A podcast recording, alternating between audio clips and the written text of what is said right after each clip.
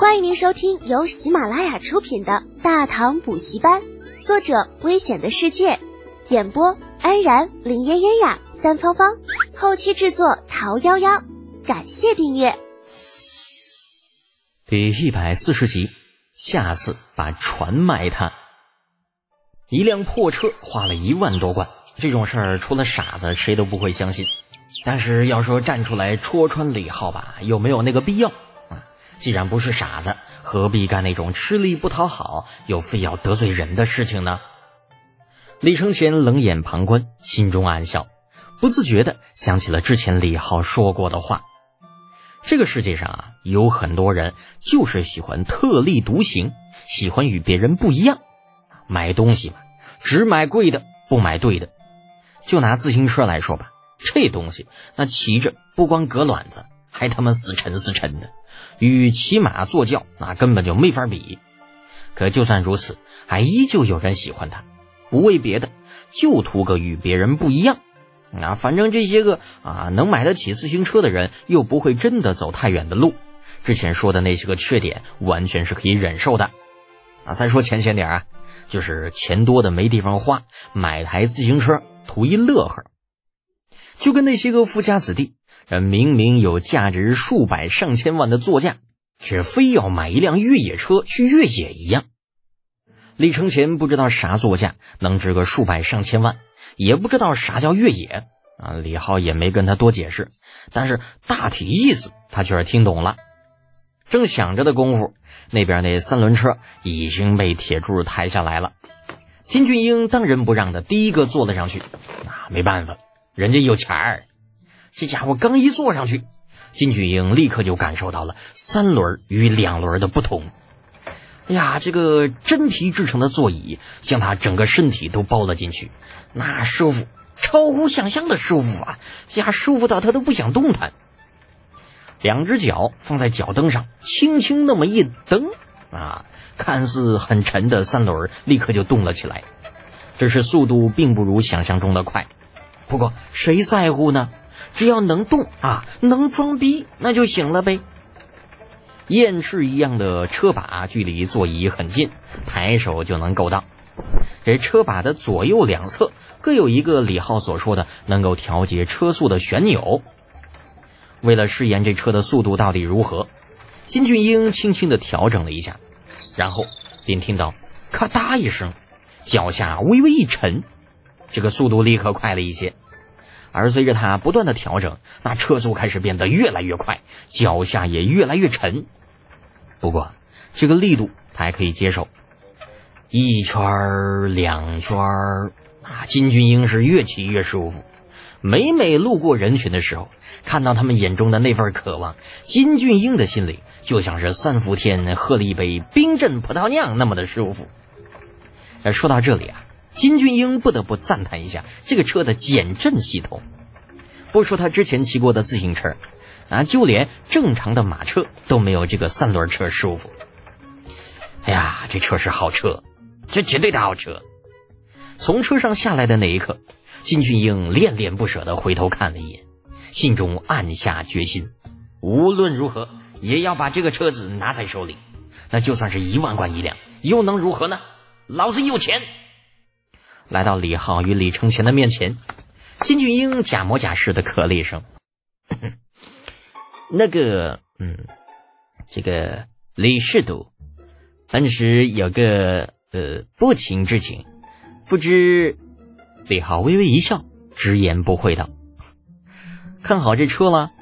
啊，金俊英的目的被识破，也不矫情，点头道：“正是。”李世都，不知能否割爱？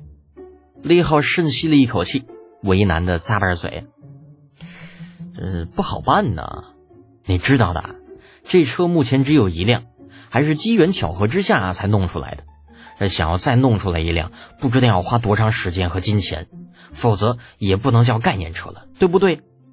啊，金俊英似乎下定了某种决心，伸出两根手指：“两万，我出两万贯。”李浩摆了摆手。这不是钱不钱的问题，那就是有再多的钱，也不可能再造出来这么一辆车了。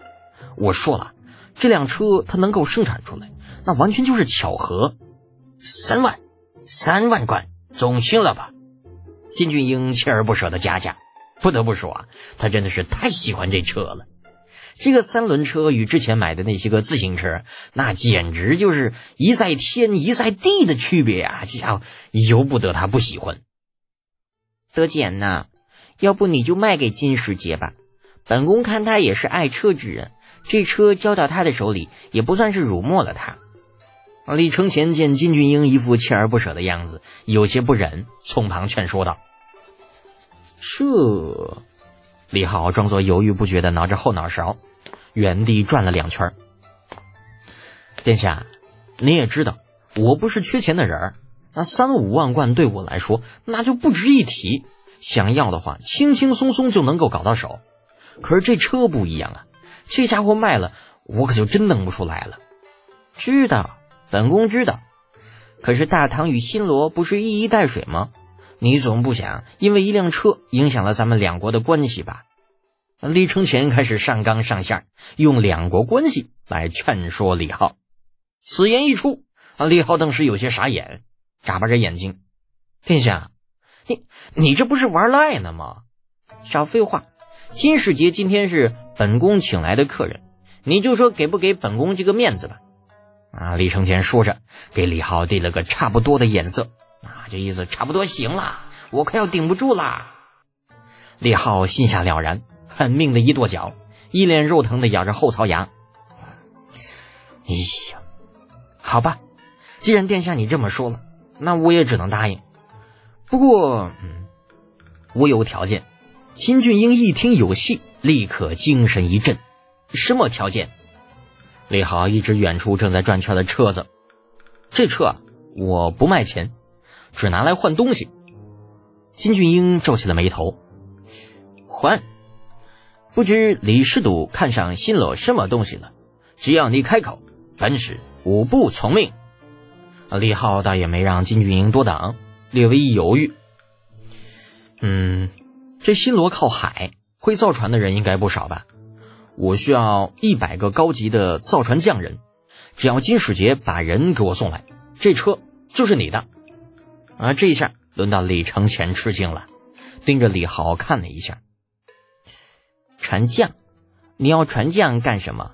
哎呀，无聊呗。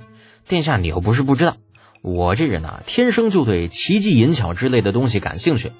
这车眼瞅着就是别人的了，那我总得再给自己找点别的东西玩啊。金俊英才不管李浩的爱好是什么，他眼下只在乎那辆三轮车。闻言，大包大揽的说道。没问题，不就是一百个船匠吗？本使答应了，今天回去，本使就写信回国，让他们马上把人送来。目的达成，李浩心中暗喜，脸上却依旧是一副肉疼的表情，叹了口气：“唉，好吧，金世杰如此大度，我也不能小气。从现在开始，那车就是你的了。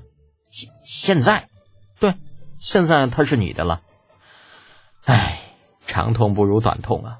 金世杰啊，还是快点把他弄走吧，省得我忍不住反悔。得嘞啊！金俊英一听李浩松了口，乐得跟那什么似的，一拍李浩的肩膀：“好兄弟，你够意思，我也不能亏了你。这样吧，人呢，我照样给你。另外，我再出两万贯买下这车。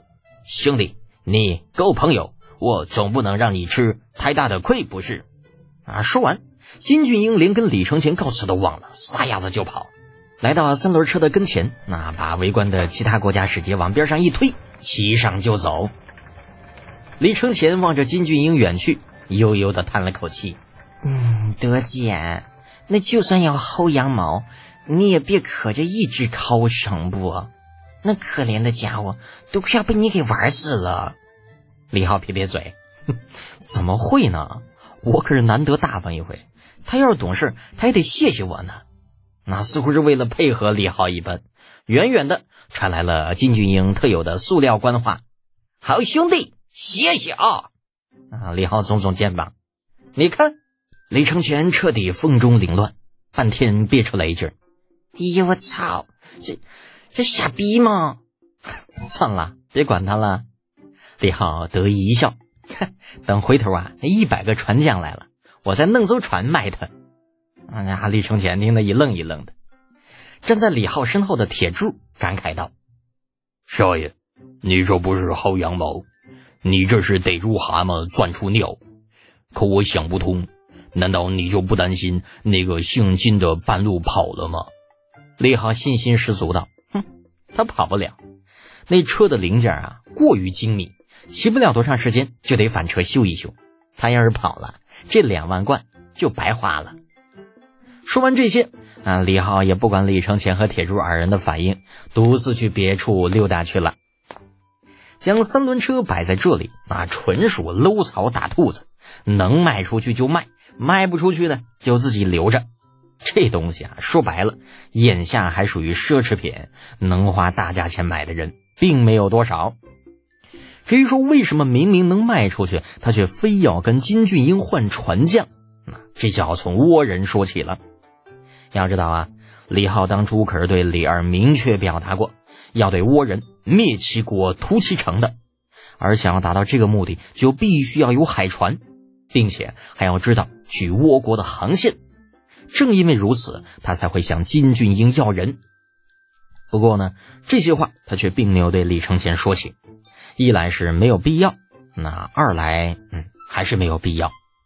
毕竟李浩无法解释自己为何对倭人有如此大的仇恨，跟李承前说了，只能是徒增麻烦。时间在不知不觉中溜走，正月里的展销会无疑是十分成功的。